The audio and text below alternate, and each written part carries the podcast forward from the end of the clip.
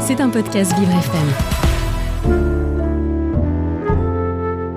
Bonjour à tous et à toutes. Aujourd'hui, nous sommes sur la radio Vivre FM, euh, la radio de toutes les différences. Et euh, comment dire, nous sommes toujours euh, en train de parler de la Fédération française de sport adapté pour faire découvrir à nos auditeurs qu'est-ce que c'est. Parce que c'est vrai que la Fédération française de sport adapté est pas très connue. En fait, est très connue dans les gens qui le connaissent, forcément, dans le monde du sport. Mais les gens qui sont en dehors de ces contacts, de ces... il existe aujourd'hui euh, une fédération qui s'occupe, en fait, euh, des handicaps invisibles, qu'on pourrait dire. Euh, tout ce qu'on voit pas, eux, ils se battent justement pour que les gens puissent avoir des activités physiques. Alors aujourd'hui, nous, sur Vivre FM, nous recevons notre ami Christian Loira, euh, qui se bat pour entre autres pour l'autisme. Ça fait des années qu'il se bat. Il est né le 2 juin 1951.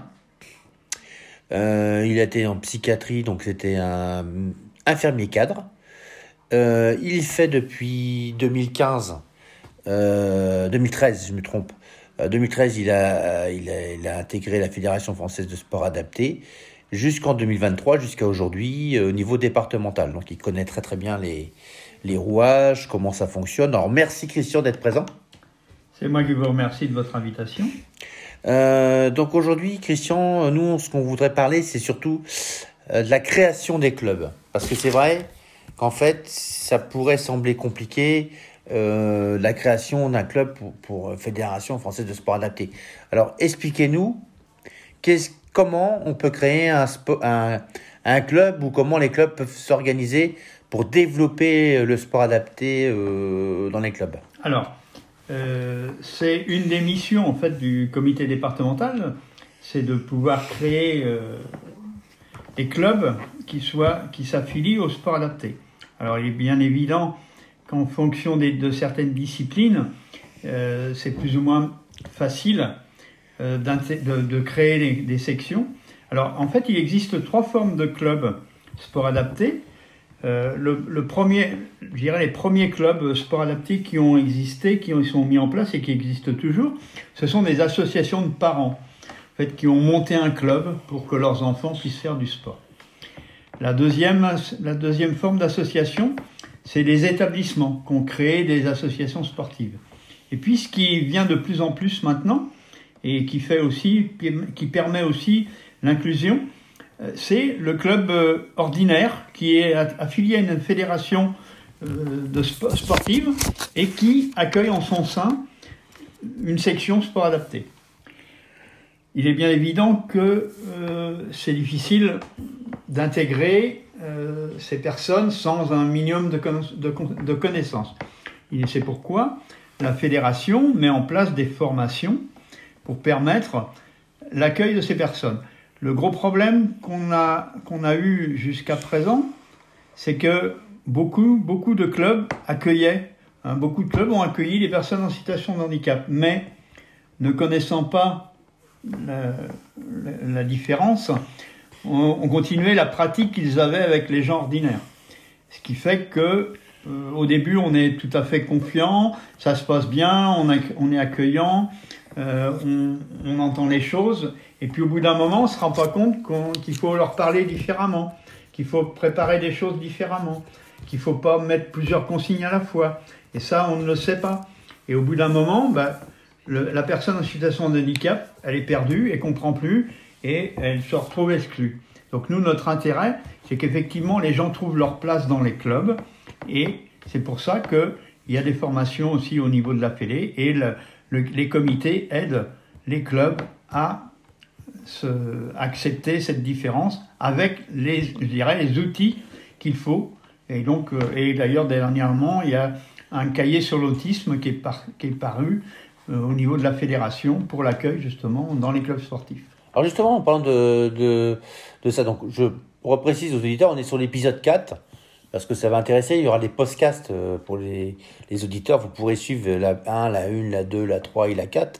Donc c'est juste pour expliquer qu'on explique vraiment, on cible bien euh, notre, petite, nos petites émissions pour que vous puissiez euh, mieux comprendre ce que c'est la Fédération française de sport adapté et l'handisport. Justement, réexpliquez aux auditeurs, parce qu'il y en a qui n'ont pas forcément écouté les émissions, épisode 1, épisode 2. Voilà. Dites-nous ce que c'est la Fédération française de sport adapté et l'handisport. Alors, comme je vous l'avais déjà dit, la, Fédération d'e-sport s'adresse aux personnes en situation de handicap physique ou sensoriel, alors que nous, on s'adresse aux personnes en situation de handicap mental, psychique ou aux autistes. Il est bien évident que notre adaptation n'est pas la même qu'en e-sport. En e-sport se contente, mais c'est pas péjoratif quand je dis ça, se contente d'adaptation matérielle pour le sportif. C'est-à-dire qu'il lui manque une jambe, on va lui mettre une prothèse qui va lui permettre de courir, ou un fauteuil, ou des choses comme ça. Nous, euh, on n'est pas là-dessus, puisqu'en fait, ce sont des gens qui, comme le disait Marc tout à l'heure, sont des, du handicap invisible. Donc, euh, par contre, qui ont un problème de compréhension des choses, euh, qui ont un problème d'adaptation. Donc, on va être, nous, sur la pédagogie, sur l'enseignement du sport, sur la pédagogie et sur l'adaptation des règles pour leur permettre, en fait, de devenir des sportifs à part entière. Alors, justement, moi, je vais me poser la question, c'est que pour le, le club lambda, euh, un président de club qui ne sait pas comment faire, on a parlé des créations de clubs, euh, comment ils font? Alors, est-ce qu'il existe des formations? Quel type de formation Expliquez-nous, bien sûr, bien sûr.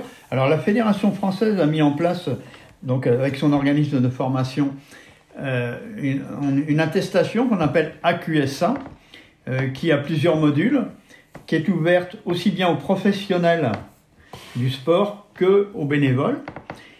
Euh, il est bien évident que ce n'est pas, ce n'est pas une qualification professionnelle pour un bénévole, c'est juste un diplôme d'avoir participé à une formation, mais ça permet en fait d'appréhender euh, ce public et de mieux le connaître et de connaître un petit peu les bonnes méthodes. Il est bien évident que euh, en fonction des pathologies, des différents, eh bien, il faut être, il faut que le sportif soit en sécurité. Et, donc l'important, c'est qu'effectivement le, professionnel ou le bénévole qui accueille ces gens-là les mette dans des conditions euh, tout à fait euh, raisonnables pour pouvoir pratiquer, progresser et, aller au bout de leurs défis, puisqu'en fait c'est la, la, fédération, c'est vraiment le, le, mot, la fédération, c'est à chacun son défi.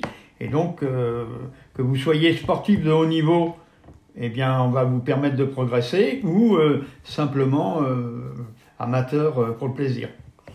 alors justement, aujourd'hui, on pourrait se poser la question comment les formations, combien de temps ça dure? Parce qu'on pourrait se dire, est-ce que ça coûte cher? Voilà, est-ce qu'on pourrait se poser des questions comme ça? Tout à fait, tout à fait. Alors effectivement, comme toute formation, ça a un prix. Hein.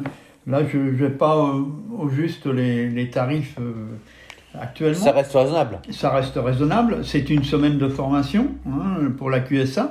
Alors, pour. Alors, c'est quoi la QSA Donc, l'attestation de qualification au sport adapté. il y a une semaine, c'est le minimum. Après, vous avez la QSA 2, qui est une spécificité. Donc là, la QSA 1, ça vous permet de, de voir une généralité, de connaître euh, les établissements, les choses. Effectivement, si vous avez un club et à côté de chez vous, vous avez un établissement qui a un, ESAT ou quelque chose comme ça, eh ben les gens ils pourront pas venir dans la journée faire du sport. Par contre, si c'est un, IME, peut-être qu'ils peuvent venir, ou si c'est un foyer. Donc voilà. Après, euh, donc on vous donne aussi des méthodes de travail, de, de, connaissance des, maladies, et puis en même temps euh, comment on peut travailler, comment on peut faire, mettre en place des, objectifs. Et puis par contre, après vous avez ce qu'on appelle la QSA 2, donc qui est là euh, une mise en situation sur un sport spécifique, où là, on va effectivement, pendant une semaine, euh, faire des exercices, participer avec des établissements et tout, pour mettre en place euh, euh, cette, chose-là. Et puis la QSA 3, bah, en fait, c'est une mise en situation sur un sport pour pouvoir donner effectivement une qualification quasiment professionnelle.